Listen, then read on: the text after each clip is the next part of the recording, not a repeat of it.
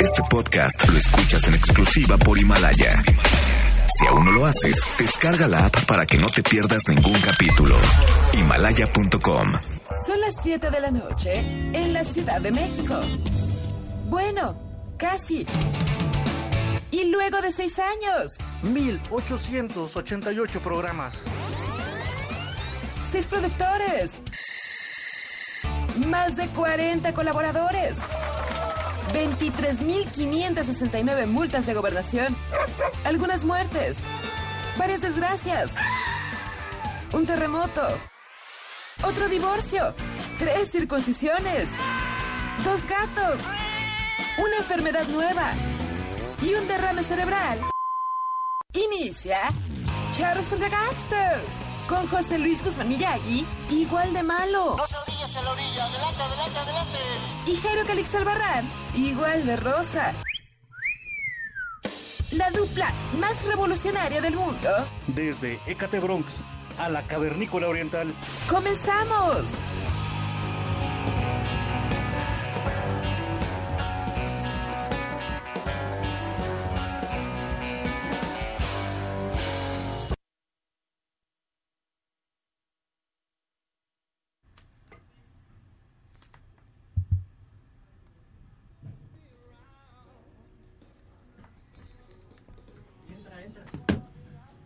Bueno, bueno, bueno. Algo pasó aquí, amigos. No sé por qué está jalando esta cosa así. ¿Ya? ¿Qué pasó? A ver, ¿qué pasó ahí con el, con el iPad? Algo ocurrió aquí. Alguna, alguna entidad malvada se metió aquí. Qué. ¿Ya se está escuchando? Qué tamas. Nada más no voy y le empiezan a regar, qué barbaridad. No, es en tu honor. Eso en tu honor. sí, güey. Siempre era una que, fíjate, fíjate, fíjate cómo está el asunto. Una canción que, te, que de hecho todavía te dedico. Y pasa esto. Creo que hay, creo, creo que hay, este, hay algo, hay algo terrible en todo esto. Pero bueno, estamos escuchando aquí en Charles contra Gangsters a Jack White. Eh, you are the sunshine of my life, eh, Miyagi. Hombre, por ahí en esta gracias, versión, pero ya. tristemente. Los, eh, los demonios andan sueltos y ya no se pudo. Pero bueno, ya sabe que nos puede escuchar a través de 102.5 de su FM o a través de noticias mbc.com. Y ni más ni menos, está con nosotros, eh, lejos, muy lejos. Creo que estás en la cavernícola oriental, me dicen, eh, Miyagi. Por favor, No, saluda yo, a yo ya estoy en mi público. casa este, guardando la sana distancia que todo el mundo debería de guardar porque ya viene lo más perro. Así que pues, yo ya estoy en mi casita. Sí, sí, sí, sí, te oyes, te oyes así como, como perro amarrado, perro Ah, bravo no, amarrado. ya- No, qué rico ya. Me eché una dormida, dos despiertas, ya todo bien, aquí chido. Muy bien, ¿Y, y qué tal se ve la vida desde la Condechi? Ah, súper bonita. La verdad, súper bonita, pero hoy fíjate que es un, es un lunes este, con muchísima información, mi estimado Jairo Calixto, pero presenta al, al, al, al- al- Es que ya se fue. Que ya se nos está muriendo ahí de la, del cansancio. No, ya se fue, creo que ya se, se fue echado una dormidita también. Pero ahorita regresa, no, está en, la, está en la cabina, no sé qué, qué, qué está haciendo. Pero ahorita ya- parece que viene en camino, a ver, lo veo entrar por la puerta, se desliza hábilmente, con, ya sabes que es un gimnasta, se pone los audífonos. Ya, ¿cómo estás, querido Miyagi? Es que estaba poniendo la música desde allá.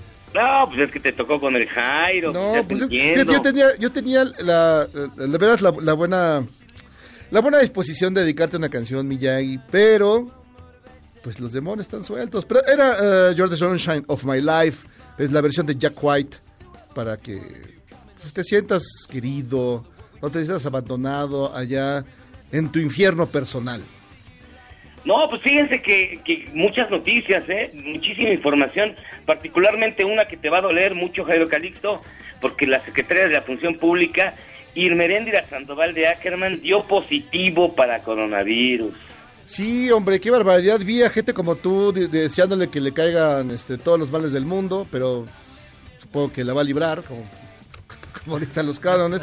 Pues sí, mucha maldad. Digo, creo que aunque sean eh, eh, rivales, no- lo, lo que se comenta en el Twitter de veras es, eh, es muy tenebroso. Es, Pero eh, está bien, está bien. La verdad es que, la verdad es que, eh, según informaron, tiene, tiene buena salud. Solamente tiene ahí una, Pues, pues leve, leve la fiebre leve. Pues es un COVID-19 levesón, vamos a ver qué tanto. Y a ver a quién, a quién más pudo haber contagiado, Chihuahua, pues a ver, a ver, a ver si no es un foco de infección como el mercado de la bola, como el eh, tianguis del, del eje 10.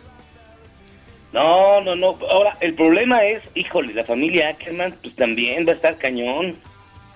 Pues acuérdate que pues, de, de, de quién es este, la señora esposa, entonces todos van a tener que cuidarse ahí.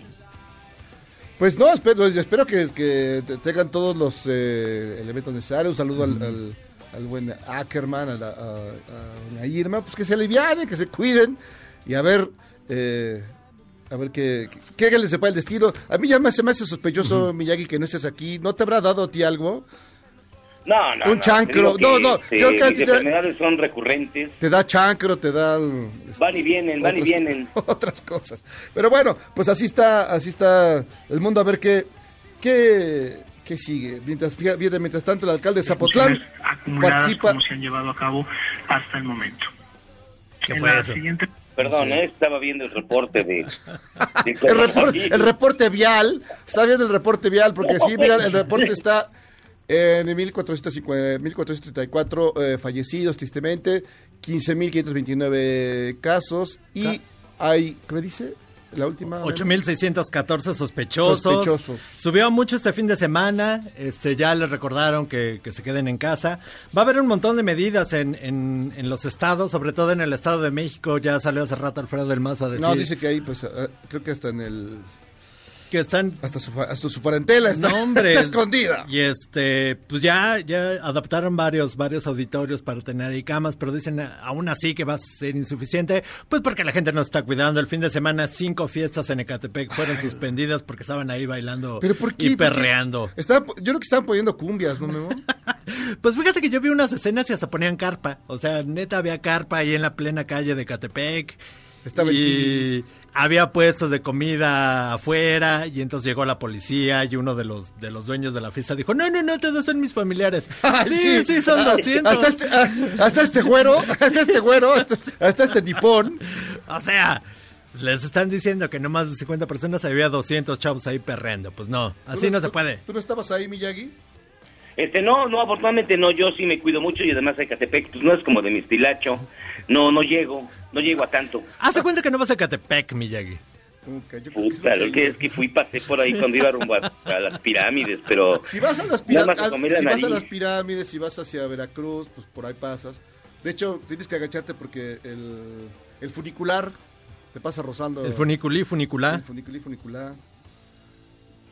Pero creo que este Michael ahí te tiene reservado una, una- un, un hotel, un hotel- conocido hotel de paso de la zona. No, gra- gracias, en serio, en buena onda, no, gracias, yo les agradezco mucho. Yo estoy muy a todo dar aquí en la Condesa, donde la vida es más clara, el cielo es más azul, el, el sol nos manda sus mejores rayos. Es como, es como Miami, donde ya dejaron de entrar a la gente a las, a, a la- a las playas.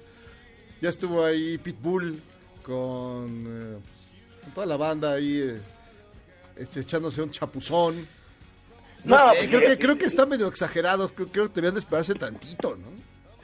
Pues sí, pero mira, si tienen un presidente que dice que les va a inyectar desinfectante, pues yo también salgo antes de que me lo inyecten. cabrón. No, pues eh, si, echas, si te echas un, Pero- Lysol como si, como si fuera como si fuera espuma espuma para, el, Lo malo, los coches. lo malo es que aquí en, en México no se puede encontrar Lysol ya, entonces están inyectando fabuloso y, Fabuloso. y Clorox del pat- de No, los patitos. Unas, unas gárgaras de cloro. Unos que- unas gárgaras de fabuloso. El maestro No, limpio. yo fíjate que el, el Lysol que tenía, pues me lo acabé echándomelo en las patas, porque pues así combates también el pie de atleta y el coronavirus todo al mismo tiempo. Échate en la axila, Miyagi. En el sobaco, en el sope. Para Sí, que porque que no te me, crezca me ahí, gruñen. No te crezca ahí más. Oye, también va a haber ley seca en la Miguel Hidalgo. Ya casi todas las alcaldías están ahí implementando medidas y aquí en la Miguel Hidalgo, donde estamos, donde gloriosamente estamos, pues también va a haber ley seca a partir del primero de mayo. Lo bueno es que es puente y la gente no va, no va a trabajar. No va a chupar. Lo- no, bueno, el fin de semana ya, por ejemplo, en la hermana República de Coyoacán, nada, no, ya no había chelas, no había pomos, todo estaba cerrado, no podías comprar nada. Yo todavía el viernes fui y me compré las últimas dos cajas de, Hijo, el acaparador. de- de- Chale. de- de- de cervezcos, luego los fui a vender en Cateponca, ocho veces más caro. Y La reventa está canija. No, ya nomás hay cervezas de los, ¿cómo los llamas tú? De los de, ¿De los huevos de toro? huevos ¿De, toro, los, nada de los barrilitos?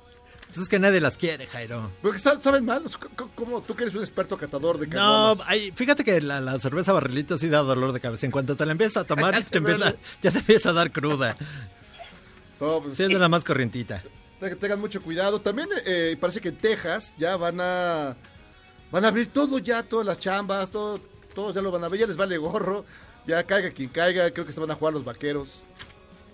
En Texas. Órale. Sí, no, ya, ya, ya no les, ya les vale gorro. Ya, acábese, acábeselo. Ay. ¿Y tú cómo estuvo tu fin de semana, Jairo Calixto? Tú que eres un hombre pudiente, ¿pudiste bajar un poco de tu castillo de marfil? No, al contrario, me, me encerré más. No, pues este punto fui, la verdad fui a- al súper por algunas eh, algunas viandas, al, al tianguis rápidamente corriendo, porque así, eso sí en el sur los, los tianguis están muy bravos. ¿Siguen? ¿Siguen los tianguis? Bueno, es que del- el del eje 10 es, es enorme. Ah, pues tú vas a la paca ahí también, entonces vemos al, al mercado de la bola. Al que está a ahí en- paca ahí. nacional es el concentrado de, Perdón. ¿Qué es eso? ¿Qué es eso? Perdón, estoy viendo Es el- que si el sabes que Miyagi usa de ringtone la, la voz de, de López Gatel, ¿no? Sí sabes. No, es de este, del otro, del gordito de lentes, que nunca me acuerdo su nombre. El Oye, de- pero ya, ya cómprate una tele, El, Miyagi. el que dice las Américas, en lugar de decir América, dice las Américas, porque hay varios. ¿sí? Hay varias Américas. Hay varias Américas, entonces, para no confundirnos, pero sí, es lo que estoy viendo, mira, aquí, y los demás, digamos que todavía No, tienen tu una teléfono, buena te estás capacidad. marcando, contesta. eh, pero bueno. Sí, ¿y tú, y, y tú qué hiciste, Miyagi? Eh, tu aventurera vida que vas... No, este, yo estuve, yo estuve en casa encerrado, hice para variar mi caldo tlalpeño, que me queda re bueno. Me vi un documental de cinco horas. Que es el de la Segunda Guerra Mundial a color, de la seguramente. Segunda Guerra Mundial a colores. Ya lo acabé de Porque ver. usted siempre quiso saber la Segunda Guerra Mundial y la quería ver a color.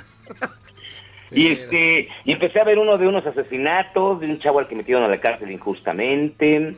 Y me rasqué el ombligo, me saqué la borrita, eh, lavé a los gatos, lavé la casa. Todo muy padre. Sí. Pero te pusiste, ¿no? pero con, con tapaboca, ¿no? A los gatos sí. Fíjate que, que pues ya obligatorio a partir de hoy en la Ciudad de México usar obligatorio eh, usar tapaboca. tapabocas y Mm. taparrabo todos los espacios públicos porque pues pues sí está canijo aquí. Sacó Claudia Sheinbaum un, un, un mapa interactivo que pueden consultar ahí en sus redes sociales y pues sí, Iztapalapa es la, la alcaldía que más casos tiene, 662. Híjole. Es que aquí es el, aquí es donde más eh, se ha desatado porque pues, nuestros pues nuestros compatriotas de, de Chilangolandia, pues sí, no, creen que son retornables, creen que son retornables, creen que, que nada más este, le- les van a quitar puntos en, eh, en su Que nada más pierdes una vida en el Candy Crush, en güey. el Candy Sí. Crush, sí, pero no saben que esto sí está, sí está, sí está bravo. Sí, como está- comentábamos la semana pasada, la Gustavo Madero con todos sus tianguis, con todos los tianguis que apenas acaban de cerrar, 468 casos. Y Tlalpan, Tlalpan es la tercera alcaldía que tiene más casos, lo cual se me hace... Es por la pues, costera.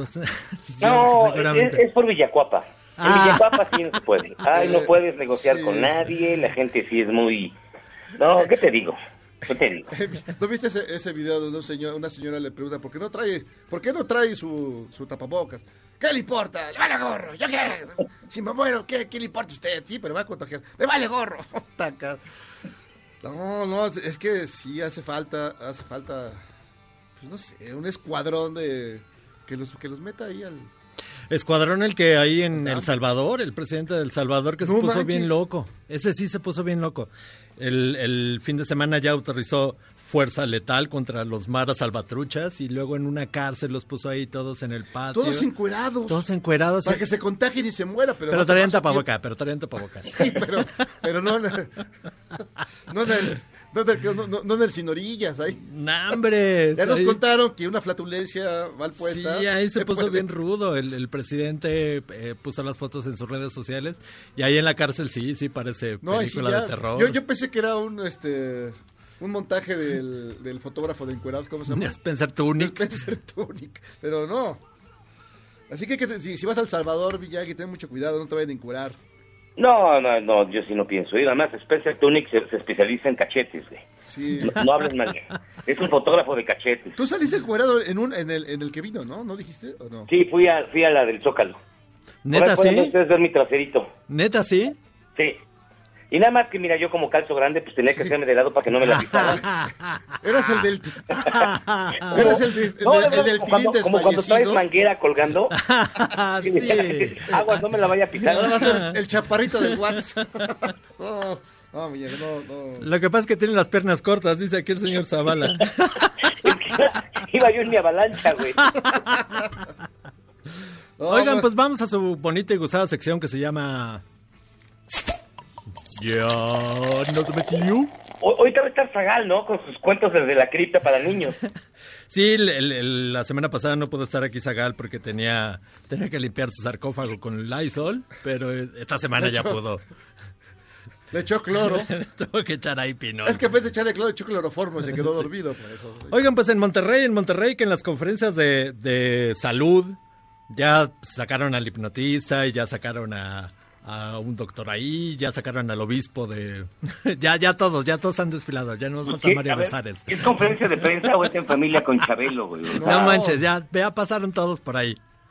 Pero pues ahí en, en Monterrey, eh, pues ya van a reducir eh, los horarios de los camiones y pues el Bronco dice que la gente ya se enojó con él porque dice que no es para que anden paseando y pues es- sí, te vas a subir un chimeco para pasear, ¿no? va? esto fue lo que dijo. Que muchos de ustedes están enojados conmigo o con el gobierno. Tenemos que reducir el servicio del transporte público porque es necesario. Queremos salvar vidas. Habrá horarios del transporte público, sí, porque así lo decidimos y porque así lo vimos que era necesario. Probablemente nos estemos equivocando en algunos horarios. Voy a consultarlo y podemos modificarlo. Pero no para darle gusto a aquellos que se pasean, aquellos que quieren andar de vuelta y vuelta visitando a la casa, la familia, la novia, los amigos. No, no puede ser así. Ya tenemos gente que ha fallecido. No, no, es así. No es así. No se suban a los camiones por, por- solo por diversión, solo por convivir. Pues es que hay, hay, hay gente allá que se sube al camión pues para pasear con la novia y darse Claro, sus besos. como sus camiones son limosinas en realidad. Un, un, un- no haya un amor de verdad, te aguanta un chimeco y hasta cuatro, cabrón. Una vuelta de base a base. Una vuelta de base a base y aguantando el las sudor. No, no, no, las pruebas de amor, mis ¿no? estimados amigos. Ya ni siquiera se bajan para no pagar doble y ya se regresan en el mismo chimeco. Pues son regios, güey. Y fíjense que los familiares de un preso de Colombia piden que lo dejen libre, pues porque el coronavirus está afectando a todos. Oye, pero ¿qué hizo? ¿Qué hizo el tipo? ¿Por qué quieren que lo dejen libre? Al- Algo ligero, ¿no? Sí, algo ligero, mató a dos personas. Bueno, así Ah, lo dijeron, guay, no, que lo suelten. Así lo dijeron. Porque él tiene derecho de este coronavirus que viene ahora, él tiene derecho de sa- eh, salir afuera, ¿no? Todos tenemos, todos somos seres humanos. Ellos son seres humanos, no es porque están en la cárcel, no es ser humano. Todos somos seres humanos. Y tiene derecho de estar afuera, ir a su casa, por lo menos un arresto domiciliario, eso nosotros pedimos. Nada no pedimos. ¿Qué edad tiene tu, tu hijo? 23. 23 años. ¿Por qué está preso? ¿Por qué terminó acá él? Por dos homicidios. ¡Doble homicidio! ¿Y a quién mató? A su abuelo y a su, y a su primo. Oye, pues ¿cuántos años tiene? Pues ¿qué los, ma- los mató con la dentadura postiza o con qué los mató, No, cabrón? pues empezó joven, empezó joven a los 23. Desde los 23 ya hay gente que, ya sabes. Ay, qué bonito es que alguien sepa su profesión desde chavito. Sí, la, la vocación surge así de pronto. ¿Qué haré? ¿Qué haré? Ah, voy a matar gente. Bueno, pues como ya escucharon, Miyagi va a estar en su casa. Yo creo que a partir de mañana también Jairo se retira de aquí. Todos van a entrar por, por enlace telefónico. Nos sí, man- perdón, es que yo tengo una aplicación bien bonita que nos dieron que se llama Lucy, pero soy pobre y no tengo audífonos, entonces no podría utilizarla. pero les juro que ya mañana tengo los audífonos. Compré unos en el Oxxo, Miyagi. Voy a ir al Oxxo corriendo por unos No manches. y ya con eso entro, para que me escuche yo bien. Qué vergüenza, mano. ¿Qué va a decir la Oh, gente? oigan, pues la, la pobreza no tiene que dar vergüenza. Yo soy del pueblo bueno. Bueno, pues vamos a tener que hacer una pausa, Miyagi. Pues ¿Por qué? ándele, pues. Y entonces tenemos un gran programa. Hoy va a estar Sonecito, como... como Uy, qué padre. Como bien dijo, Nadie, nada que empiece con tenemos un gran programa porque viene Sonecito, vale. como bien dijo, como bien dijo Miyagi, va a entrar Zagal Ay, con sus cuentas desde la cripta, Playmates, qué, qué sé yo, un, un montón de cosas. Vamos a hacer una a pausa. programa. Manda tu pausa, Miyagi, porque pues ya Oye, estás pero, lejos. miren, pero pues despiértense, di- dile a Jairo que se ponga tantita vaselina en los dedos de chistorra y pongan la rola al principio bien, no sean gachos. Órale. No, pues ya ni le vas a oír. Bueno. Ese es el chiste. Pero sí, te la, la- la voy a poner más porque para desearte feliz Navidad y próspero año nuevo. Dale, cuídense mucho. Dale, abrazo, pues. cuídense. Suerte. Hacemos una pausa, regresamos.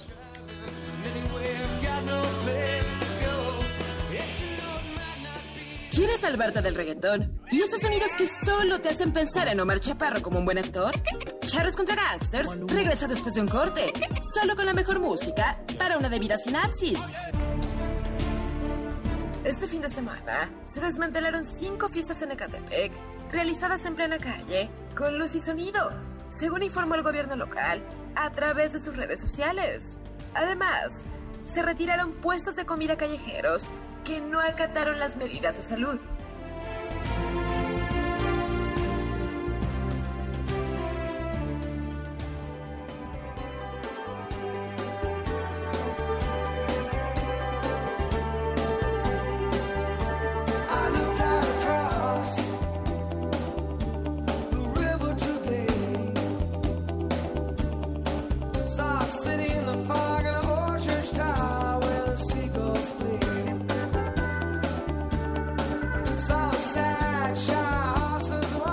Walking Así es, amigos, estamos de regreso aquí, Charlos contra Gangsters, escuchando al Master de Masters, Sting, hijo de lechero.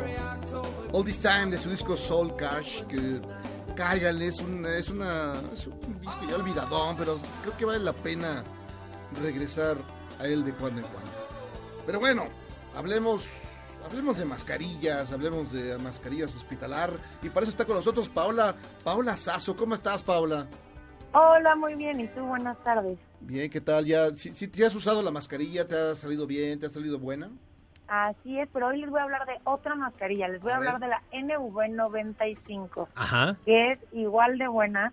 Justo este auténtico cubrebocas NV95 es el que utilizan los profesionales de la salud que están en contacto directo con personas que tienen coronavirus en los mejores hospitales eh, del mundo en terapia intensiva. Ok, ¿y esa, esa mascarilla qué? Eh, ¿Tiene algún filtro? ¿Es alguna cosa especial? ¿Es alguna cosa de la de astronautas? Esta mascarilla justo tiene la capacidad de filtrar el 95% del aire que respiramos. Órale. Así es, tiene tres capas de filtración de alta eficiencia, no cuenta con costuras, son termosellados, no utiliza ni grapas ni pegamento y gracias a esto ofrece una mejor protección respiratoria porque no tiene elementos tóxicos. Y cualquier, Eh, y- perdón, adelante, adelante. No, perdón, a ver, disculpa. La mascarilla, también les quiero contar que la mascarilla NV95 crea un sello hermético contra la piel para no permitir el paso de patógenos y esto nos va a brindar 100% de, pro- de protección. También su diseño se ajusta a cualquier tipo de cara redondita, pues un poquito más cuadrada, caras de niños o caras de adultos, y porque sella perfectamente y herméticamente los contornos, facilitando la respiración. Así que todos los que nos están escuchando pongan atención y marquen al número 800 230 Ahí la podrán conseguir solamente por teléfono o por la página que es hospitalar.mx. Y hoy les tenemos una super promoción de 10 mascarillas NV95 más gastos de envío a un precio espectacular que le va a llegar a la puerta de su casa. Y, y una pregunta, ¿esto aprietan mucho? Porque luego hay unas, yo he visto unas que te dejan ya eh, las marcas en la cara y pareces, este, pues sí, como caricatura. No, para nada, de Ah, verdad, ok, son- muy cómodas, yo las utilizo. Eh, a mí me han funcionado mucho. Estas mascarillas NV95 fueron diseñadas en Inglaterra y otro beneficio que tienen es que también son 100% lavables y permiten una utilización segura entre 15 y 30 días por cada mascarilla. Las mascarillas, eh, hay otras que solo permiten 8 horas de uso continuo. Entonces, esta la podemos utilizar de 15 a 30 días y bueno, esto vamos a tener una protección total. Así que los inventarios son limitados y se pueden agotar en cualquier momento, así que es momento de llamar al 800 230 o visitar la página hospitalar.mx. Eh, la auténtica NV95 viene con un sello de identificación para cuando llegue a su casa, la identifique con esto.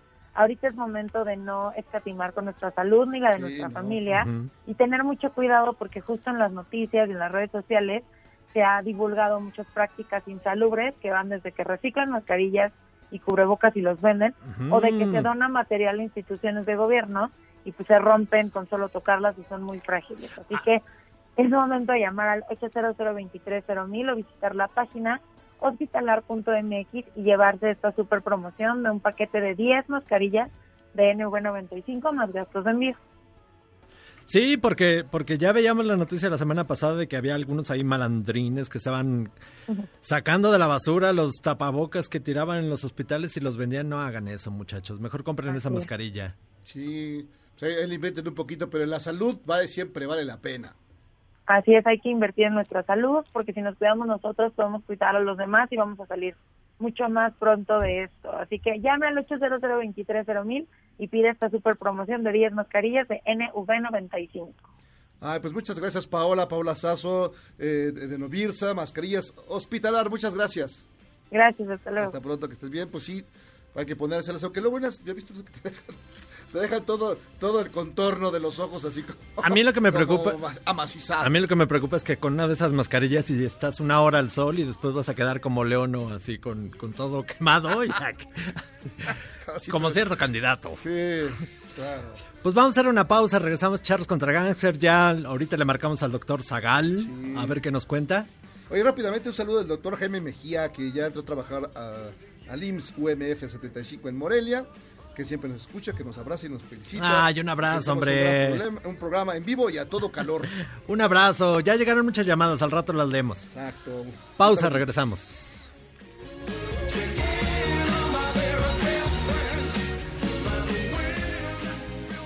Errar es humano y perdonar divino. ¿A poco no se siente chido negar que fuiste uno de los 30 millones? Si aguantas este corte largo pero ancho, descubrirás por qué es tan chido. La secretaria del Trabajo, Luisa María Alcalde, presentó el informe ¿Quién es quién? para denunciar a las empresas que todavía no cumplen con las medidas de prevención de la fase 3. Afirmó que el 23% de estas empresas están en los municipios más afectados por el COVID-19. Y aquí está este 13% que se encuentra abierto, que cuando llega la autoridad se le exhorta para que cierre y aún así decide no hacerlo.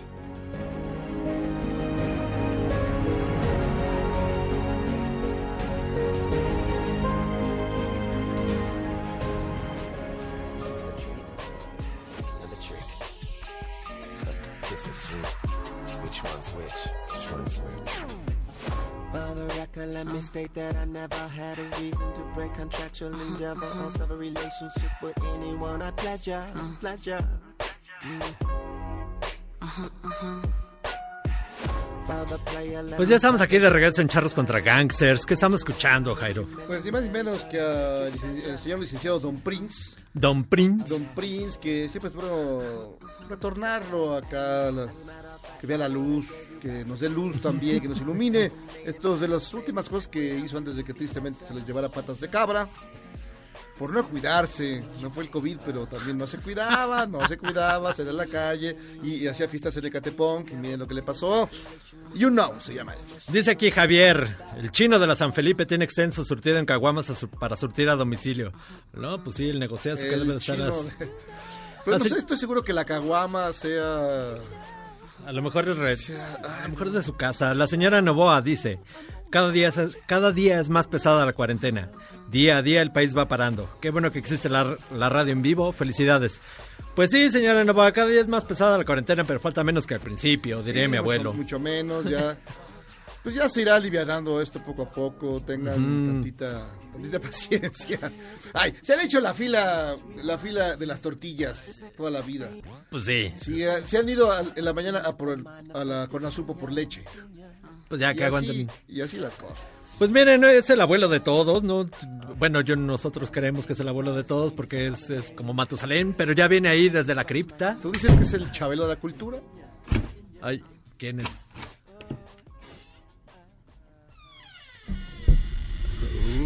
Uy, doctor Zagal está ahí. Anda por allí. Tarados, tarados, pero al final de la cuarentena yo llegaré a su velorio y lloraré, a pesar de todo, lloraré por ustedes en su velorio. Llorarás y llorarás y nadie que te consuele. Fíjese, doctor Zagal, que la semana pasada se nos puso malita Silvia Pinal y entonces estábamos haciendo la apuesta de quién es, quién va a quedar en la terna final. Entonces pensamos que Chabelo y, y Ignacio López Tarso y Silvia Pinal. ¿Y usted? Híjole, no, bueno, yo, yo creo que la, la, la competencia está dura, sobre todo entre López Tarso y Chabelo, porque este, pero creo que no soy un mal competidor. Pues No, fíjese que Miyagi decía que, que este Loco Valdés, el Loco Valdés le iba a ganar a usted. Híjole, sí, bueno, es que ya se ve que mi generación es una generación que, que sabe durar, ¿no? La bue- la- Sabe la buena- durar. la buena madera resiste. Es cierto, ¿No? porque yo, yo creo que operaron a, a doña Sila Pinal, eh, se cayó, se rompió la cadera, que eso es, un- es muy común este tipo de situaciones. Y ya está perreando. Ya está perreando, ya, ya está correteando a, a las, a las hijas, a, a- a- ¿cómo se llama? Chanclazos. Fíjate que yo ser. creo que tiene que ver con la infancia, porque a uno, a nosotros como niños todavía nos educaron al estilo mexica, con dureza, con trabajos, con castigos, mientras que ustedes ya los premiaron, los consolaron, ya, y eso se nota, eso se nota, son, son generación blandita Es ustedes. que a los niños ¿no? de antes, los niños de antes les daban emulsión de Scott, doctor Zagal. Pues sí, no solo eso. Fíjate que ahora que viene el 30 de abril, Ajá. vaya, vayan pensando en cómo celebrar a sus niños, a la alegría del hogar, que ahora tienen la, for- la fortuna de gozar con ellos 24 horas del día, de los 7 días de la semana, pues tienen que pensar que el 30 de abril en todas las escuelas les hacían kermés Ajá. o algo, Ajá. o sea, que, que, que, que las casas en las que hay esas lindas sonrisas, esas alegrías, pues siempre les tienen que, que preparar a- ahora algo, ¿no? No sé si dulces para que se hiperactiven, juegos o algo, porque porque es 30 de abril, día, Día día del del, niño. día del Nini. Y la verdad es que esto de tratar bien a los niños es relativamente nuevo. Yo creo que hay que echarle la culpa a Juan Jacobo Rousseau, que ahí, por ahí del siglo XVIII, dijo que los niños, eh, como no estaban echados a perder por la sociedad, Ajá. tenían todavía buenos sentimientos que luego la sociedad fue echando a perder.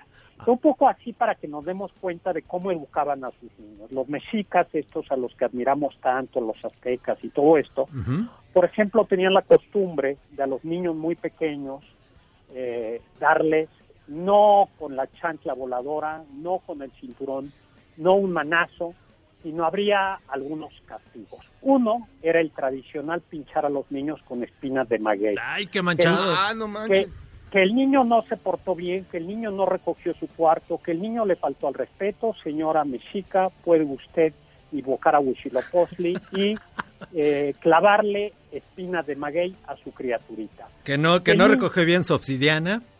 Eh, que, pues hay otra opción que es si es la mujer, si es la señora, si es la, la niña, también con el niño se puede hacer, quema usted unos chilitos No. ahí que- y con el humo de los del, del- de la fogata de los de los chiles que su hija o que su hijo lo aspiren para que sepan lo que es bueno. Pero si el, ni- es, es verdad, todo eso está en los códices. Pero No que el niño insiste en ser todavía majadero, pues ya no resiste y ya no le sirven los, el carrizo, los cañazos.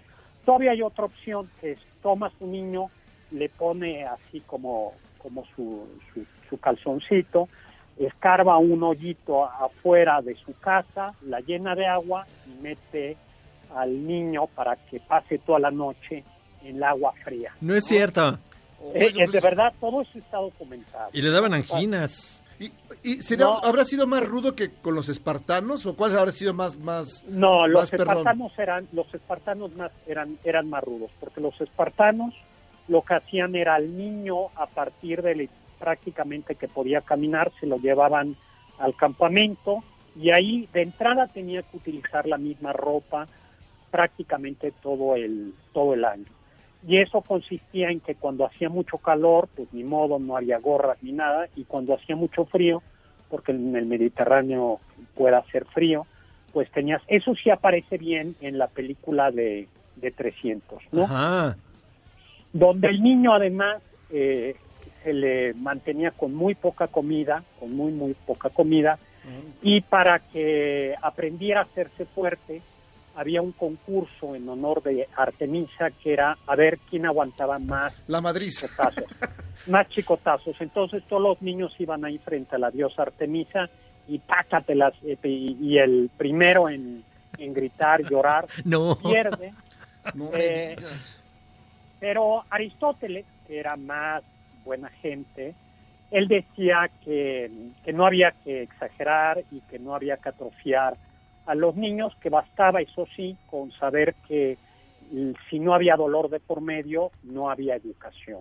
Entonces, que la educación tenía que pasar por el dolor, pero que no había que, que atrofiar como los espartanos, con el cuerpo, eh, con, ejercicios excesivos a los niños. Pero en la Edad Media tampoco era como tan, tan suavecito el asunto, ¿no? Eh, en la Edad Media, eh, un niño de 6, 7 años, pues ya tenía que ganarse el pan, que quería decir que tenía que ir al campo, o si era un niño de de clase artesan, de, artesan, de artesano, pues tenía que entrar como aprendiz a otra casa y eso consistía en hacer todo el todo el trabajo como todavía en nuestro país hasta hace Ah, poco. pues eso está bien, ¿no? Sí, pero era, era trabajo duro, o sea, era cargar los ladrillos. No me digas. Era, o sea, era... O sea, Ay, hay gente que ni siquiera sabe hacer eso como sonecito, que lo crearon blando. Y no, y no será para, ¿cómo se llama? Un asunto, pues, eh, para no llevarlos a la escuela activa, para no gastar su lana. Fíjate que yo estudié en escuela activa, aunque no lo sepan, una parte de mi primaria. No, no es cierto. Sí, Eso no había en. Egipto, doctor Zagal. en el, en el- estudié en el colegio Freinet y lo que pasa es que luego vieron que mis padres que eh, esa educación me estaba, pero en el Freinet nos daban, teníamos una parcela, teníamos un taller, teníamos una imprenta todavía de tipos móviles, este, había una asamblea donde todos los niños nos reuníamos para criticar a los otros niños, a los profesores y se valía también No es cierto. hubie- que hubiera autocrítica y entonces tú te podías levantar en la asamblea y decir yo me autocritico por tal cosa No, no está- ese no era el Calmeca, doctor.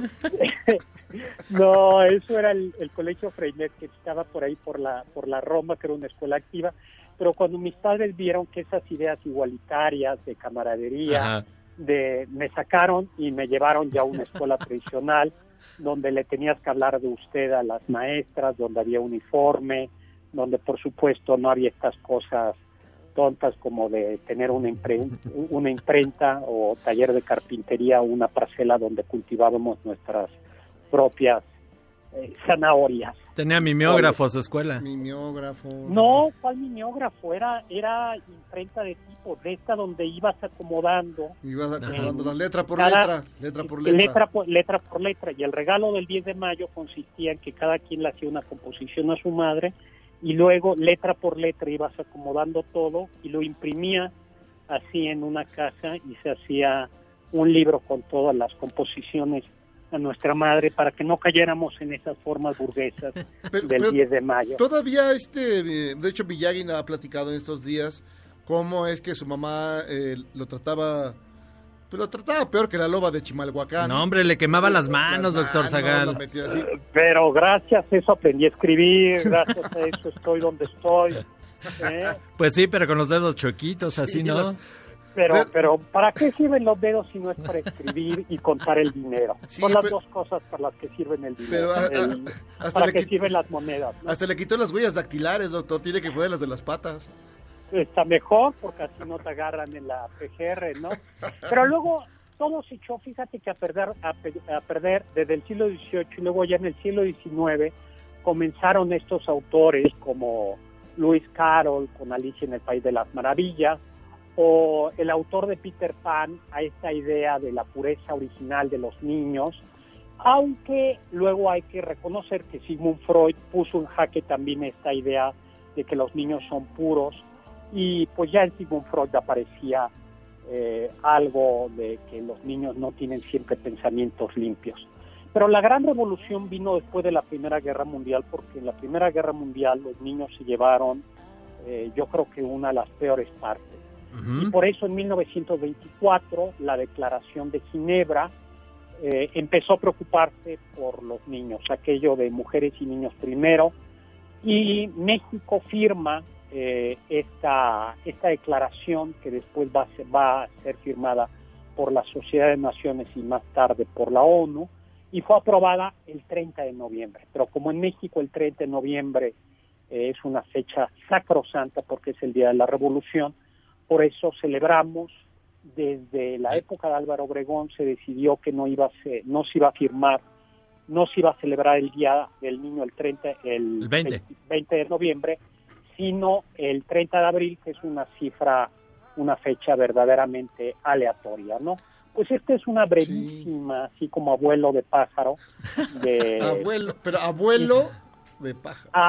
a, abuelo de pájaro. Oiga, oiga, doctor, rápidamente, Dime. antes de que se vaya, digo, ¿cuál, ¿cuál fue el día del niño que más recuerda con gusto?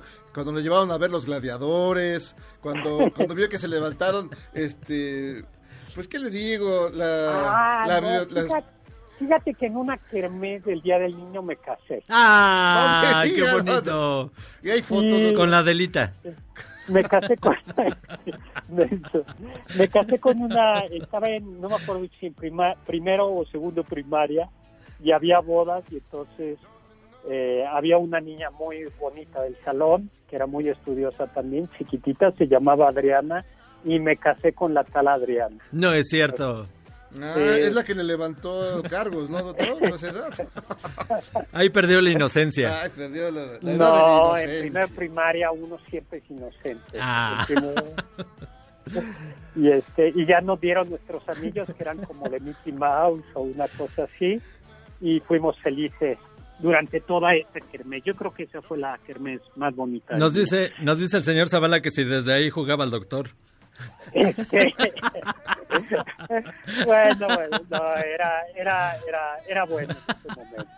Pura, pura inocencia. Y además había cárcel, hay que decir eso, que si no te casabas, si no tenías tu anillo de matrimonio, te podían llevar a la cárcel en la kermés. ¿Ustedes nunca tuvieron kermeses de esas? Sí, claro. Te, casabas y te divorciabas en 10 minutos a cambio, a cambio Ahí aprendimos. de unas palelocas. Pues doctor No, Zagal. las la, la kermés aquí era muy tradicional, no había divorcio, solo, solo matrimonio y cárcel para los que no se casaban. Yo creo que esa fue como, como las más, de las más divertidas, ¿no? Pues, Porque no había clases, este, había dulces, juegos, cosas así, ¿no? Doctor Zagal, pues ya nos tenemos que ir. Qué bueno que nos, que nos hizo este recuento de su niñez, de cuando Rousseau. De cuando Rousseau, de cuando el De Calmeca. cuando Calmeca. Calmeca, Eh, pasamos. Miyagi iba, al Telposcali, que era el de los plebeyos, pero Eso yo sí, iba al, al de los nobles. No, Pues Miyagi, no creo que fuera a la escuela Miyagi.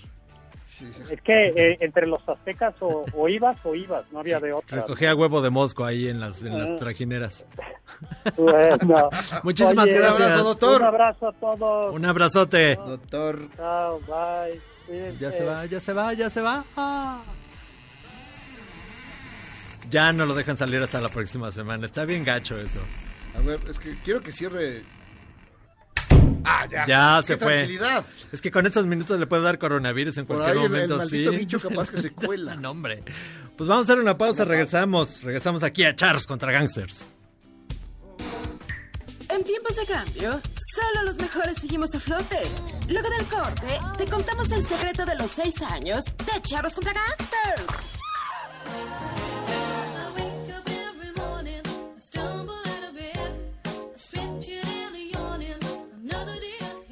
El 27 de abril de 1959, nació en Escocia la cantante Sheena Easton. Obtuvo gran popularidad con sus canciones 9 to 5, Sugar Walls y su gran éxito, Telephone.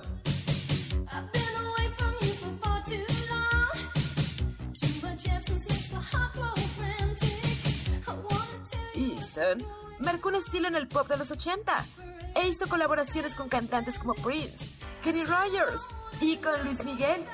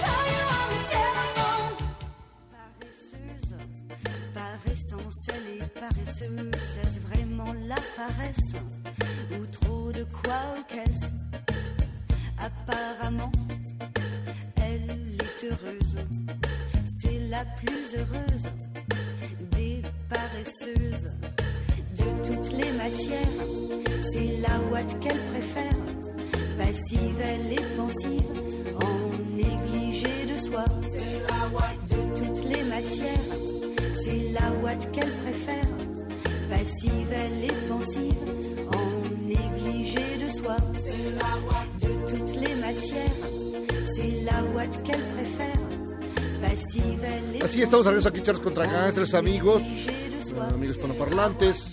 En el momento franchute. Esto, ella es eh, Caroline Loeb y esto se llama C'est la Watt. Eh, busqué qué es la Watt. La Watt es la guata. La sé- guata. La guata. Como no sé qué es la guata, investigué qué es la guata. Ajá. Y según esto, eh, dice lámina gruesa de algodón cardado engomada por ambas caras para darle consistencia que se utiliza para acolchar o rellenar ciertas confecciones. Ah, sí, digo, aquí más o menos le decimos guato a, a- Al- desde la estopa hasta la espuma con la que rellenan los, los, co- los cojines, por ejemplo. Cuando, de- cuando hablas en plural, te refieres a que tú tienes más. A que los mexicanos. Los mexicanos. Los mexicanos, que le decimos al guato. El, el guato no se refiere también a cuando compras. Hay gente que hace eso, me han contado. Ya sé que, cuál. Que compran, pues, su. Su paquete- su paquetón, su paquetón- su paquetazo de marihuana. ¿Su de- paquetazo de- Mois? de Mois, Claro, pues es el y guato. Le llaman guato. El guato, sí. Bueno, esta es la guata, es la guata de Caroline Loeb. Y bueno, en el momento franchute aquí en Charros contra Gangsters. Y tenemos llamadas. Tenemos llamadas, Memo. Dice Maratelma, en España después de seis semanas de confinamiento los niños vuelven a las calles. Qué hermosa noticia, tomemos nota los mexicanos. Allá sí se respetó el confinamiento. Bueno, eh, cabe decir que no se respetó mucho, tuvo corretizas, gente que, que se disfrazaba de perro. Sí, sí, sí, sí, sí. Cosas por el estilo. Y la verdad es que en, en algunos portales españoles, como el país, estaban mostrando que, o sea, les dieron permiso una hora para salir a los niños el cerca de su casa, que les dé el sol. Pero luego ya estaban invadiendo los parques y otra vez ya estaban así todos en la plaza y dijeron... arru- "No, a- sí". arruinado los matorrales. Sí, no, no, no, no, no, solamente es una hora, claro. bueno, los regresaron otra vez. Así que, pues, ¿qué les vamos a hacer? Dice mm, Eduardo Reyes. Eduardo Reyes no es nuestro Eduardo Reyes. No, a lo mejor es el guitarrista. El guitarrista dice, ¿recuerdan cuando el Tlatón y Mexica se atrevió a recomendar tomar pinol? Este producto ostenta una leyenda que dice eliminar el virus. Ah, no recuerdo ese momento. Ah, bueno, es que en, en un principio cuando se acuerdan, hubo un montón de cosas al principio de la Ah, cuarentena eran- y algunos decían que eh, algunos productos dice que eh, mataba el coronavirus. pero el hay- coronavirus es el genérico. Pero hay un montón sí. de formas. Es el 19 el que estamos Este es el padeciendo. nuevo, el nuevo coronavirus. No el 19 el que estamos padeciendo, sino ya nos explicaba el otro día Martín Monfil que como los primeros casos se dieron en 2019 le pusieron 19 por el por el año, Por no nadie- por el no por, el número. quiere a esas, a esas personas. Van, eh, nada más van, se llama Charo Zacatepec, es otro mundo. Ahí la gente se echa gas lacrimógeno como desodorante.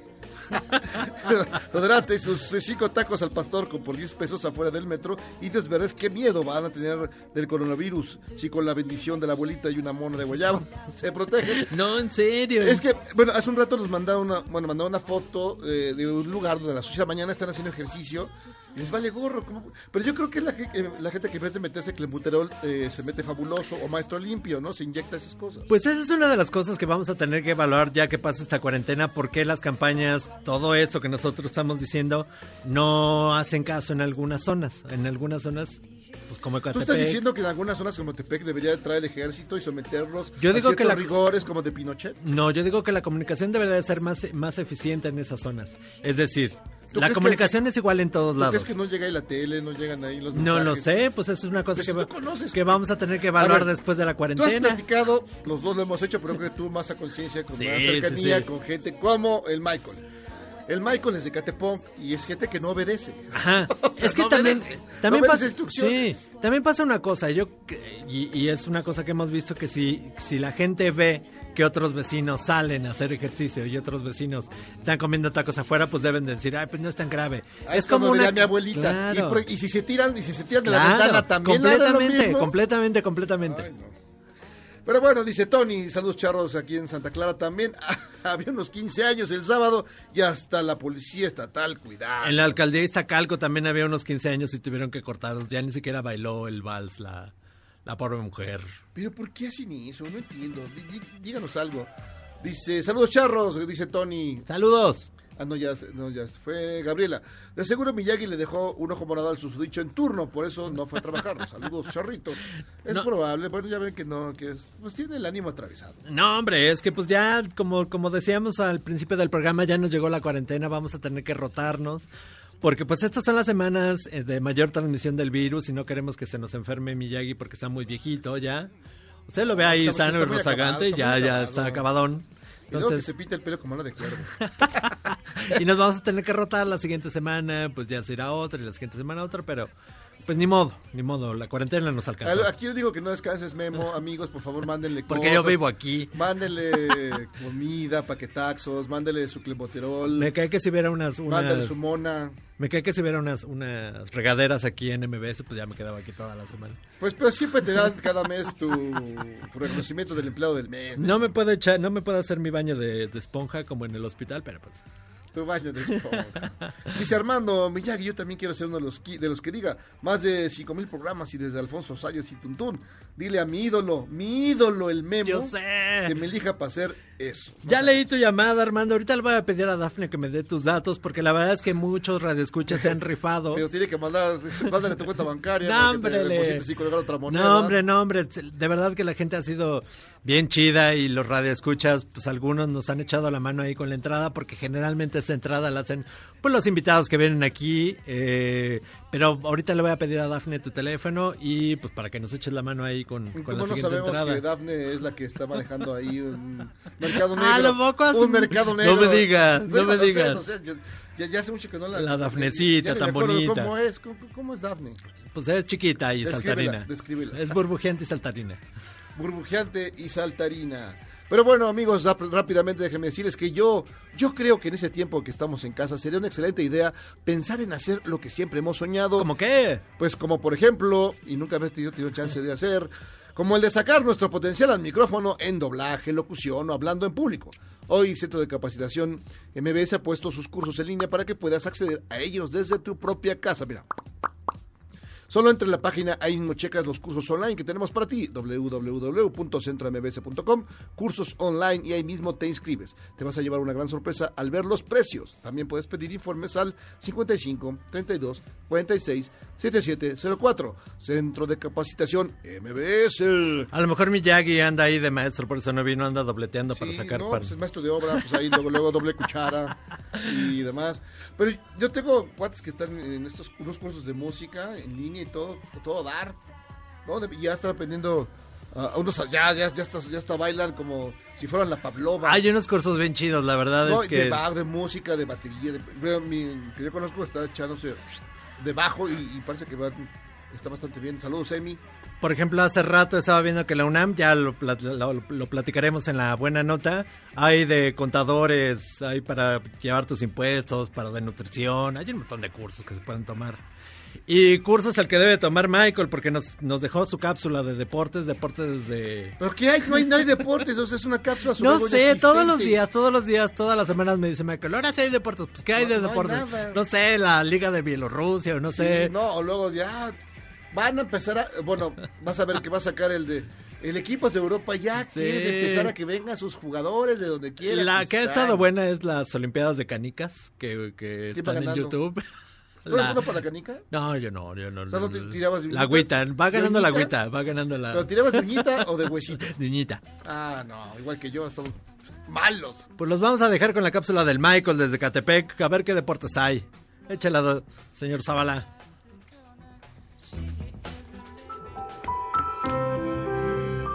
Semana 8 de encierro. El agua empieza a escasear. Nos falta comida. El oxígeno es poco entre estas paredes. Y sobre todo nos falta información deportiva. Así que vamos con el resumen de este fin de semana. Se está volviendo salvaje. Arrancamos con una gran noticia, ya que el mexicano Isaac Alarcón fue aceptado para llegar a un equipo de la NFL, luego de que fuera seleccionado en el programa International Pathway, que capta nuevos talentos fuera de Estados Unidos. El egresado del Tec de Monterrey tendría la oportunidad de jugar con los Cowboys, las Águilas, los Gigantes o los Redskins. Así que cuando comience la nueva temporada de la NFL tendríamos un liniero ofensivo en la liga más importante del mundo, para que vean que con esfuerzo y constancia todo se puede lograr. Este muchacho me llena de orgullo. Siguiendo con la NFL, la alcaldesa de la ciudad de Tampa, Jane Castor, trató de limar asperezas con el futuro Salón de la Fama, ya que en semanas recientes Tom Brady habría sido detenido mientras corría en el parque por romper la cuarentena, por lo que la alcaldesa escribió una carta. ¿Acaso olvidaste quién soy? Tom, mis disculpas por los malentendidos cuando llegaste. No fue la primera impresión, escribió Jane. Y yo creo que cualquiera le pediría disculpas a un hombre que va a traer una derrama económica importante al condado, ya que los bucaneros subieron en las apuestas sumado a que Ron Gronkowski salió del retiro para jugar una vez más al lado de Tom, pues siempre es bueno tener contento al veterano de 42 años. ¿Saben que a veces se topan con alguien con quien no se debieron meter? De ahí nos vamos a Italia, donde anunciaron que el 4 de mayo los futbolistas podrán regresar a los entrenamientos de manera individual y en conjunto hasta el 18. Así que todo apunta a que la Serie A será la primera en regresar a la actividad después de este confinamiento. De ser así, los equipos italianos tendrían cierta ventaja en las competiciones europeas cuando esto se reanude, ya que podrían agarrar a más de uno fuera de forma. Bonitos y gorditos, muchachos. Para los amantes del básquetbol, esta semana se dio el draft de la NBA y un jugador de baloncesto de la Universidad de Tulum, que recientemente se declaró para el draft de la NBA, está acusado de asesinato y otros cargos en el estado de Georgia. De Shanghai Tower, quien lideró a Greenwood en anotaciones la temporada pasada, fue encarcelado el sábado por múltiples cargos, incluido asesinato y asalto, según mientras los registros de la cárcel del condado de Herbie. Así que va a pasar un buen rato en el bote. ¿Cuál es la siguiente fase? ¿Robar autos? ¿Nadar con vagabundos? Y ya para cerrar, el fútbol mexicano está de luto, ya que el mundialista en Suiza 54 Tomás Balcázar perdió la vida. Desde el pasado viernes el abuelo de Chicharito había sido ingresado al hospital, pero la situación se agravó y dejó este mundo a los 88 años de edad, llevándose con sí un legado importante en la historia del fútbol mexicano. fútbol mexicano. En todo México siempre hay un chiva hermano. Y yo también los dejo, pero por esta semana sin antes decirles que me sigas en mis redes sociales AR Deportes Mex y nos escuchamos la siguiente semana con más información del mundo del deporte.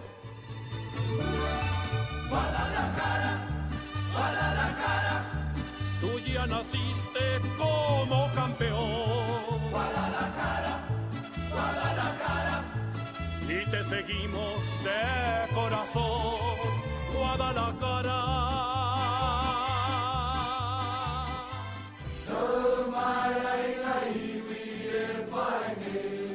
La ministra de Nueva Zelanda anunció que ya ganaron la batalla contra el coronavirus, pues no se registraron nuevos casos de contagio local.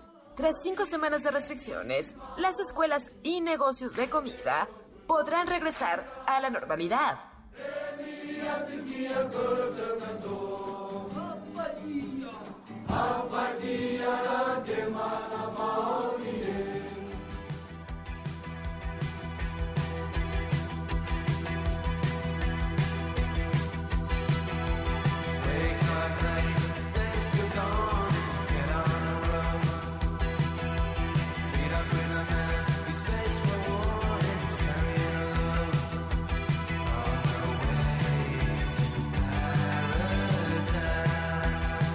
Ya estamos aquí de regreso en Charlos contra Gangsters, escuchando la música que pone Jairo Calixto Albarrán.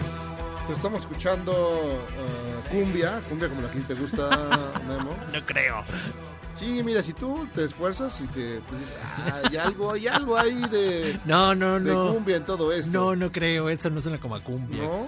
¿No es esta palabra para el mundo esto? No creo que sean Los Ángeles Azules ¿No? ni Los Ángeles ¿Negros? de Charlie. Los Ángeles de Charlie.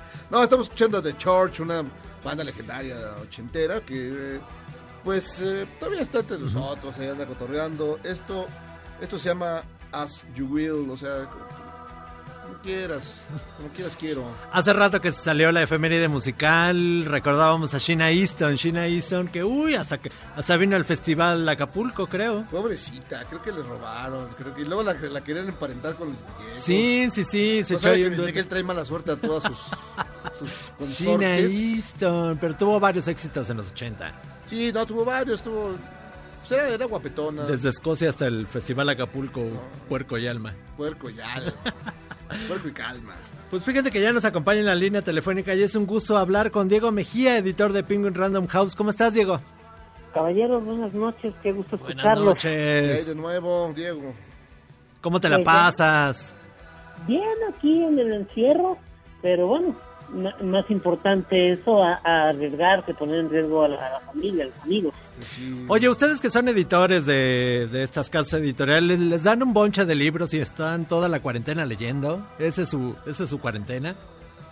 Pues eh, seguimos trabajando precisamente desde casa, no ha parado la producción en ese aspecto. Ajá. Ya, la, veo que la modernidad está sirviendo de algo, las redes, comunicándonos por videoconferencias y conectándonos de manera remota a los servidores para trabajar con nuestros archivos. Entonces, sí tenemos tanto los libros que están en el plan editorial, que Ujú. sigue el proceso normal, como los libros que estamos dictaminando para ver si los integramos a nuestra programación editorial de más adelante. O sea, siguen chambeando eh, normalmente. No, no ha habido líos así que de pronto no, no conectan bien, no... La, la gente se se queda dormida en su casa. Bueno. Son los riesgos que hay, de repente se puede caer el servidor, uno se puede quedar dormido, puede perder las ganas de vivir, evidentemente pasa todo eso con la tensión que hay ahorita con, el- con Oye, este digo- aislamiento, pero ha seguido funcionando en la medida de lo posible, pero no se ha perdido la productividad. Oye, digo, y antes de que nos platiques de estos libros, estos libros que traes de novedades de Penguin Random House, ¿ha habido chismes de la FIL? ¿Habrá FIL? No lo sabemos todavía.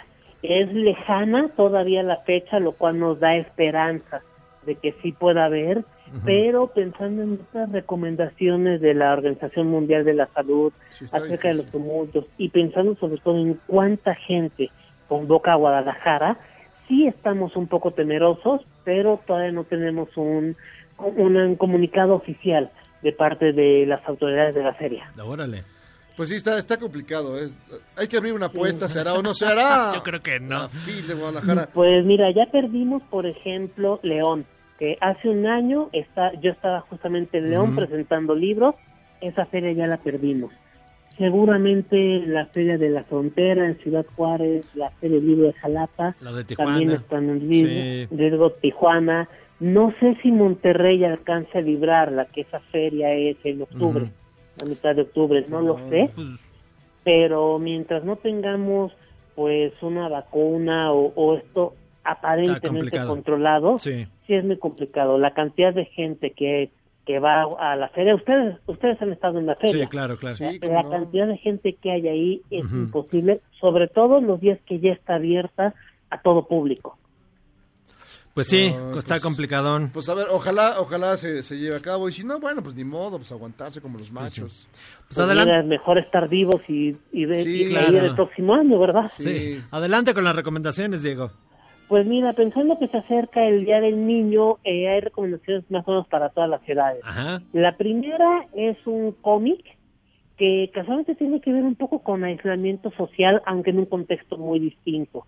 Se trata de Pájaro Blanco, es una obra escri- escrita y dibujada por R.J. Palacio, que es la, la autora de La lección de August. Esta novela que fue llevada al cine por Julia Roberts, que se llamó Extraordinario la película, que era la historia del niño con disostosis mandibulofacial que recibía bullying por parte de sus compañeros. Bueno, ahora lo que cuenta RJ Palacio es la historia de la abuela del villano de la lección de August. Esta abuela que le hace ver en un spin-off al villano el por qué está actuando mal y le cuenta una historia que ella vivió. Bueno, lo que nos cuenta en este cómic es cuando la abuela tiene que permanecer oculta porque está en París en los tiempos de la ocupación nazi y ella es justamente su familia es una de las a las que está buscando el ejército nazi. Tiene que mantenerse encerrada para salvar su vida porque si los agarran los nazis todos sabemos lo que pasaba con ellos cuando eran capturados. Es una novela gráfica que con un discurso muy potente, pero además visualmente es una obra muy, muy hermosa. Ah, ok, entonces está padre, diseño independientemente de la, de la, de la historia que, que cuenta, que es ruda. Exactamente, y bueno, además, esta narrativa histórica, eh, por alguna razón que no, no alcanzamos a comprender, pero agradecemos mucho, México es un país que consume mucha literatura acerca de la Segunda Guerra Mundial. Sí, sí, sí, pues aquí Miyagi Sí, es súper fan. Sí, Miyagi se, Miyagi- Miyagi se viste de Mussolini en las mañanas, en las tardes se pone el, de- el Führer y en las noches... Bueno, acuérdense que, que Miguelito de Mafalda admiraba a Mussolini, al igual que su abuelo. Ah, claro, Ya no me acordaba de eso, tienes razón. Sí. Eh, segunda recomendación. Campamento Miedo de Jaime Alfonso Sandoval. Esta es una novela para chavos a partir de los 10 años. Eh, Jaime Alfonso Sandoval es uno de los tres narradores mexicanos más importantes que tiene la literatura infantil en estos días. Lo que cuenta en esta historia es la historia de un niño con muy mala suerte. Es un niño que es gris, casi invisible, es el al que nadie pela en la escuela y él es feliz con eso, él es feliz no llamando la atención, él es feliz con su familia rutinaria y de repente un día le cae una maldición y esa maldición llega en forma de la nueva compañera en la escuela que se fija en él y un día le dice, tú me gustas porque no eres gua- eres guapo y al, y al mismo tiempo eres feo, eres guapifeo y eso me gusta, y eso me gusta. Eso le dicen a, a Memo. Guapifeo. Le han dicho varias veces a Memo. Y la cosa con, es- con este pobre guapifeo es que la niña lo embarca en una travesura, pero esta travesura es castigada de la manera más estricta posible. Y es que como la escuela en la que ellos estudiaban tenía muchos problemas de disciplina, contrataron a una empresa que se encarga Perdón, ahí te- este, perdimos la comunicación eh, con Diego Mejía.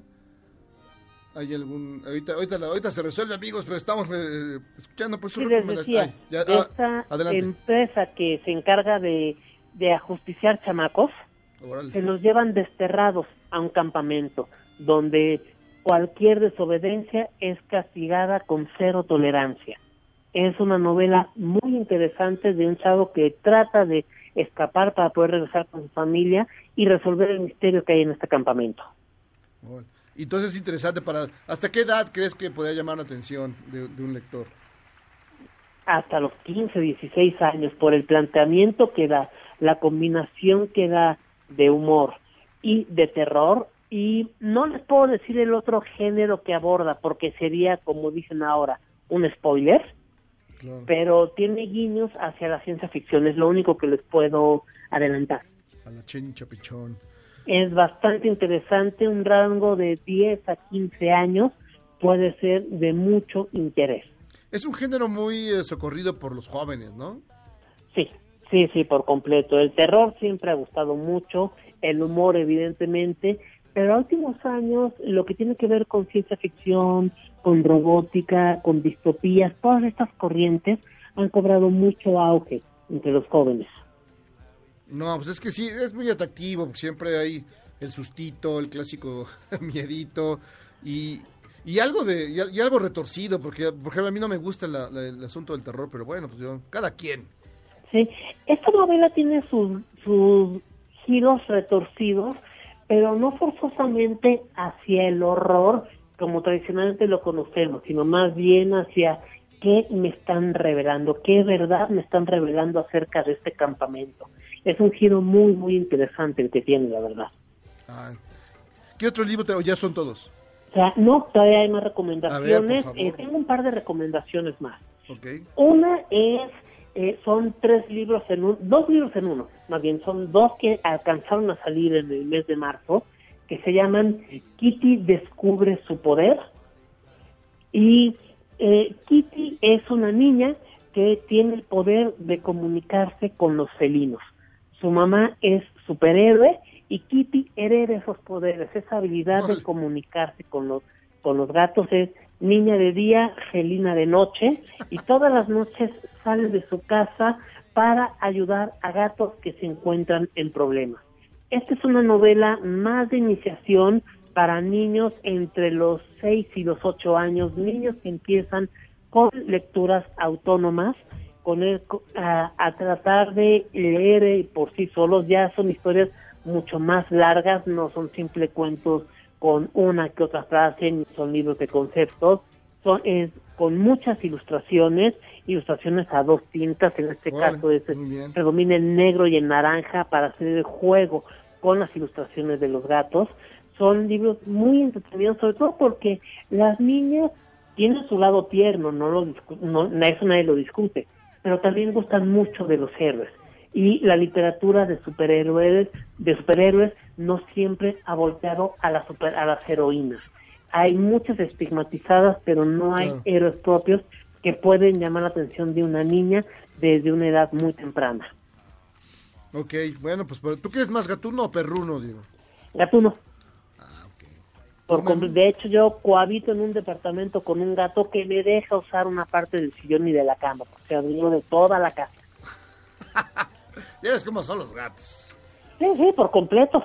Sí. Pero bien dejadotes que somos, la verdad. Tienes habilidad. Este, quedaba uno, ya Sí. estamos, ya estamos. ¿verdad? Queda una recomendación. Esto es para adolescentes eh, que muchas veces piensan, no, día del niño, no.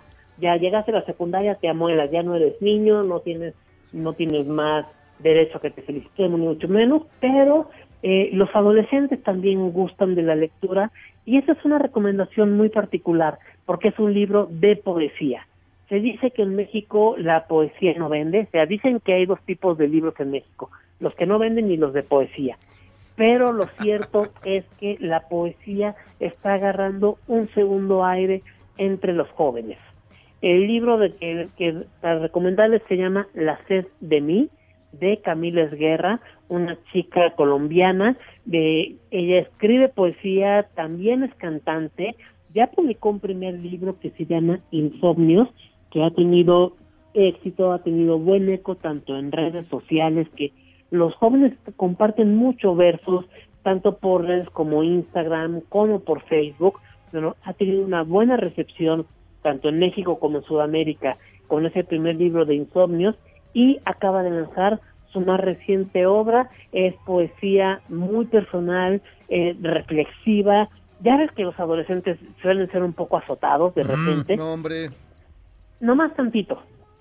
Bueno, estos libros pueden ser un primer acercamiento a la poesía, que le vayan perdiendo ese, el miedo a ese género que muchas veces la gente asocia con, con connotaciones o de cursi o aburrido porque no saben entenderla. Este libro puede hacer que, que los jóvenes eh, volteen hacia este género. Pues muy bien, Diego, Diego Mejía, editor de Penguin Random House. Eh, qué bueno que nos trajiste estos libracos para, lo- para la juventud descarrilada y a ver si se alivianan en estos días de encierro. Muchas gracias. Al contrario, gracias a ustedes y bueno, un gusto saludarlos ahora a la distancia. Ya habrá chance de Ya habrá chance de... Ya habrá chance, pues. Y traes a tu gato y aquí que se apropie de la cabina. Un abrazo. Igualmente, Hasta me da pronto. mucho gusto saludarlos, caballeros. Cuídense mucho. Un abrazote. Ahí está Diego Mejía. Vamos a hacer una pausa aquí en Charros contra Ghosters. T'en fais pas, je t'en fais pas, je cours. ¿Quieres salvarte del reggaetón? ¿Y esos sonidos que solo te hacen pensar en Omar Chaparro como un buen actor? Charros contra Gangsters regresa después de un corte, solo con la mejor música para una debida sinapsis.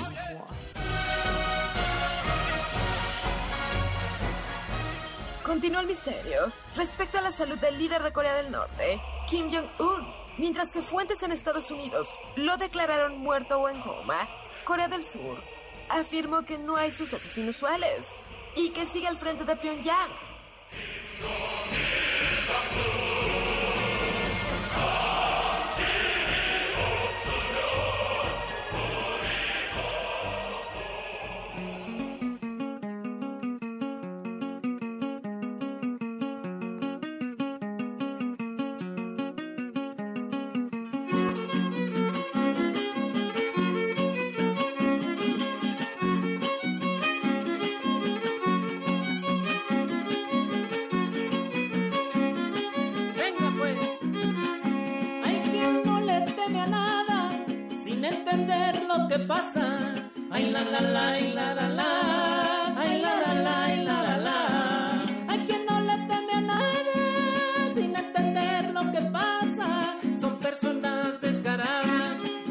Pasean en la plaza.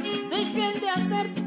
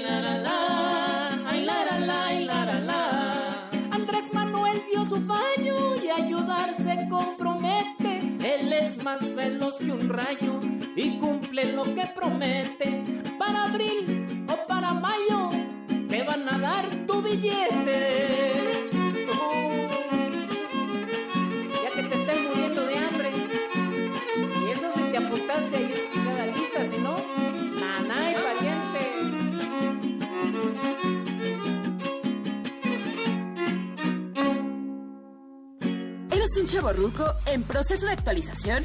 Charros contra Gangsters te trae la mejor música luego del corte para que apantalles otros chavos rucos menos informados. Y en la nota rara del día, si usted viviera en Japón, podría solicitar una vieja consola de Super Nintendo completamente funcional para que su hijo se quede en casa. Una asociación de juegos retro tiene 100 disponibles. Y para obtenerla, solo se debe vivir con un menor de 16 años. ¿Cómo la ve? Escríbame en Twitter a arroba a Gabriela Vives.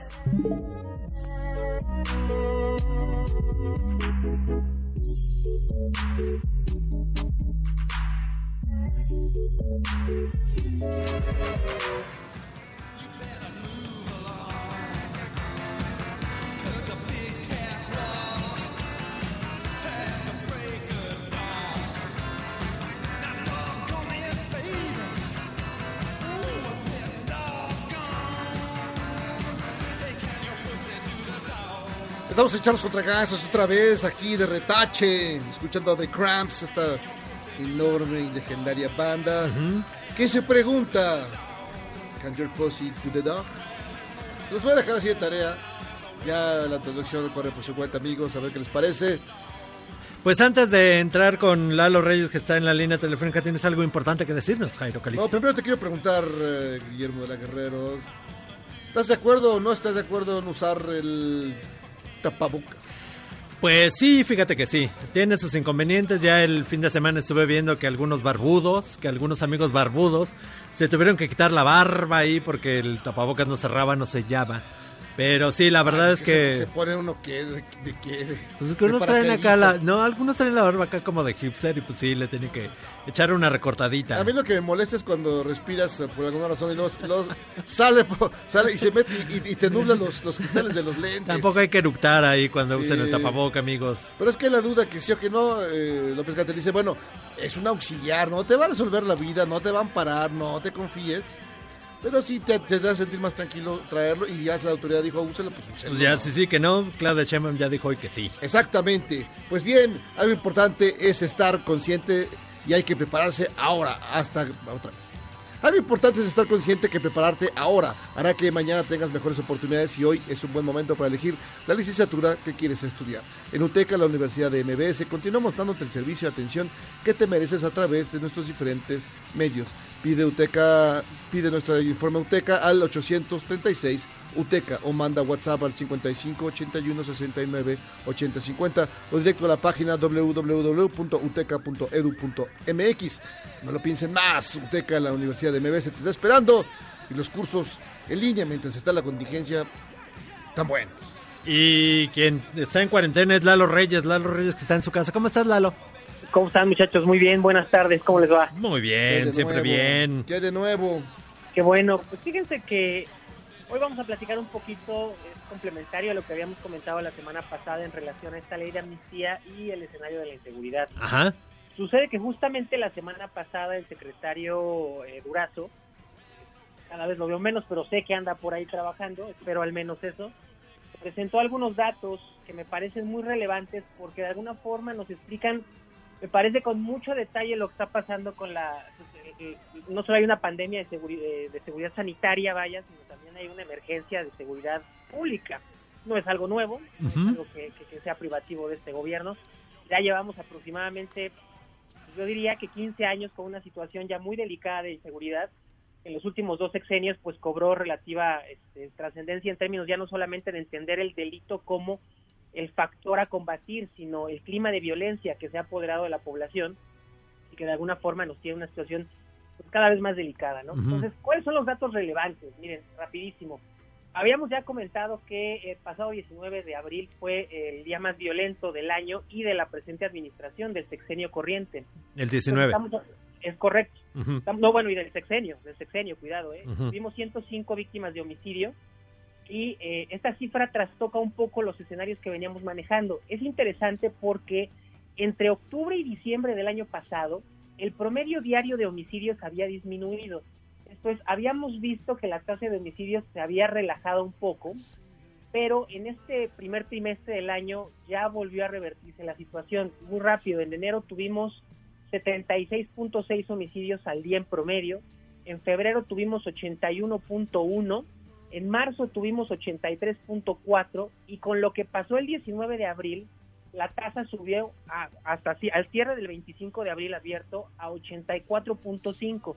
Eso quiere decir que en los últimos tres meses del año, y si contamos lo que va de abril, parece que se va a consumar, eh, la tasa que se había venido revirtiendo, habíamos llegado a 77 homicidios diarios en diciembre, o sea, la habíamos Chale. bajado. Ujú. Esto que Durazo había comentado de no frenar la violencia, pero sí contenerla y que parecía que se estaba logrando, se empieza a revertir. Ahora, esa es una mala noticia por obvias razones, pero me gustaría ir más allá porque hay dos datos bien interesantes que nos hacen pensar que tal vez la cosa no está tan mal como quisiéramos ver. Son datos del Secretario de Ejecutivo y de INEGI, debo advertir, pero sí son muy interesantes. Fíjense que en primer, el, el primer tema es que prácticamente el 60% de la tasa de violencia, y aquí quiero hablar con violencia con cinco delitos, los que llamamos delitos de alto impacto, ustedes los conocen, si no los decimos muy rápido, estamos hablando de homicidio doloso, violación, secuestro, extorsión y eh, robo a mano armada, ¿no? Esos son los cinco ll- llamados delitos de alto impacto. Esos, eh, esos cinco delitos, el 60% de ellos se concentra en 12 estados.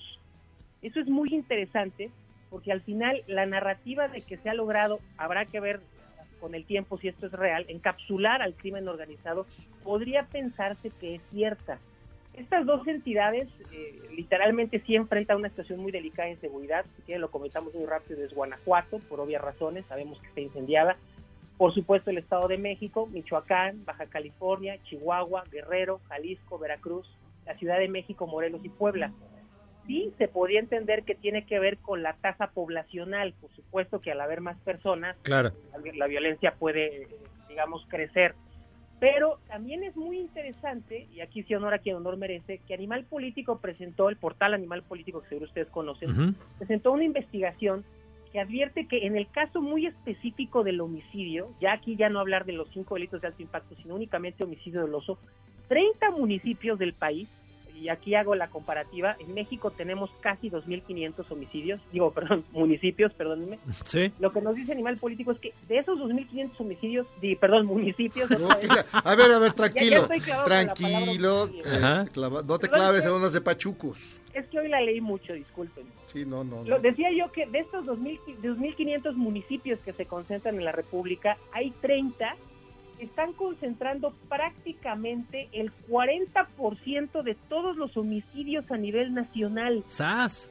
Eso es súper interesante, es un dato revelador. A mí me parece que debería ser eh, puntal de la estrategia gubernamental, desconozco si lo sea, pero sí es muy relevante porque, por supuesto, estos 30 municipios se estacionan en estos 12, en estos dos estados de los que hablábamos anteriormente. Y van desde Tijuana hasta Nezahualcóyotl, ¿no? ¿Qué es, lo, ¿Qué es lo llamativo de esto? Que a la par de estos dos indicadores, lo que estamos viendo es que la encuesta nacional de seguridad urbana sí detecta que la concentración de percepción de violencia se está focalizando en esos municipios. Esto es, sí estamos entendiendo que el fenómeno hoy, y no, no, no, no creo que tenga que ver con otros factores, sino con el comportamiento, digamos, lo que hemos ya mencionado aquí en distintas ocasiones como la diversificación de actividades del crimen organizado se está estacionando en ciertos territorios donde sí hay que decirlo muy claramente, el crimen ha cooptado a la autoridad, ha rebasado al Estado, pero se ha focalizado a mantener un modus operandi en esos territorios. Esto por supuesto que es malo por un lado, porque son lugares donde la violencia es indiscriminada, pero tiene un rasgo positivo porque si el Estado recupera tareas de inteligencia, que a mí sí me parece que en estos últimos tiempos las, las ha dejado un poco de lado, y podríamos tener una luz eh, detrás del, túnel y podrían existir posibilidades de que además de encapsular se puedan desarticular, insisto, no las actividades criminales, no porque no sean importantes, pero sí la prioridad sería la violencia. Creo que el Estado todavía no acaba de entender que la guerra hoy no debe ser contra el crimen, sino contra todos aquellos factores generadores de violencia, entre ellos, por supuesto, el crimen organizado, pero no nada más se queda ahí. No es capturar capos, tampoco es decir abrazos, no balazos, debe ser algo mucho más integral, que hoy, si bien es cierto, la Guardia Nacional puede ser un factor inicial, no se ve todavía por dónde se encuentran esos eslabones que articulen una estrategia mucho más integral. Oye, maestro, una pregunta rápida que no tiene nada que ver con todo esto, pero al mismo tiempo sí, es una duda existencial. Ahora con todo el del COVID-19, todo lo, todo lo que hemos vivido alrededor, ¿cómo lo estará enfrentando el crimen organizado? Que, bueno, de entrada no tiene, digamos, eh, fácil eh, llegada a todos los medios de para enfrentar el, el tema. Las medicinas, los hospitales, los, eh, es decir, todo eso. ¿Tendrá tener alguna estrategia o a lo mejor se lo está cargando patas de cabra y no lo sabemos? Bueno, mira, yo, yo diría dos cosas. Uno, los datos nos dicen que el crimen no está guardando cuarentena. O sea, no, no, no hay ahí elementos que determinen que están siguiendo un O modo sea- de, de trabajo distinto al tradicional. Dos, eh, hemos, lo, lo- lo que sabemos de las estructuras criminales es que hay, eh, digamos, escalonamientos de alta lealtad en los liderazgos, pero que la tropa al final nunca es muy relevante, ¿no? Es, es la que siempre sale sobrando. Me parece que seguramente, y lo hemos visto por la forma en la que se ha tratado de operar la situación al interior de los penales, el crimen organizado es una de las principales, las estructuras, las bases, digamos. Eh, eh, La tropa está sufriendo los estragos seguramente la enfermedad. No veo que se estén tomando medidas de precaución, pero lo lamentable es que en un país con tanta desigualdad, el crimen pierde un soldado y, re- y recupera otro en lo inmediato, ¿no? Es muy fácil cooptar mediante la falta de ingresos, la falta de recursos y por supuesto la inactividad económica, pues tropa. Y literalmente la mandan al frente, ¿no? En dos días la entrenan y la mandan a morir, lo digo tal cual. Y a esto sí lo tenemos documentado en muchos lugares. Pues mi querido Eduardo Reyes, muchas gracias. Rápidamente tus, eh, tus redes. Les dejamos nuestra página www.intelite, no dejen de visitarla, y nuestro Twitter, arroba Eduardo Reyes 34. Un gusto, chicos. y un Perfecto. saludo. Pues ya nos vamos de aquí rápidamente, Guillermo de la Guerrero. Nos vemos mañana. Nos vemos mañana. Yo voy rápidamente al BID a ver si me hacen un préstamo sin aval. Nos vemos pronto. Déjense ahí, esto fue Charlos contra Gastros. Este podcast lo escuchas en exclusiva por Himalaya. Si aún no lo haces, descarga la app para que no te pierdas ningún capítulo. Himalaya.com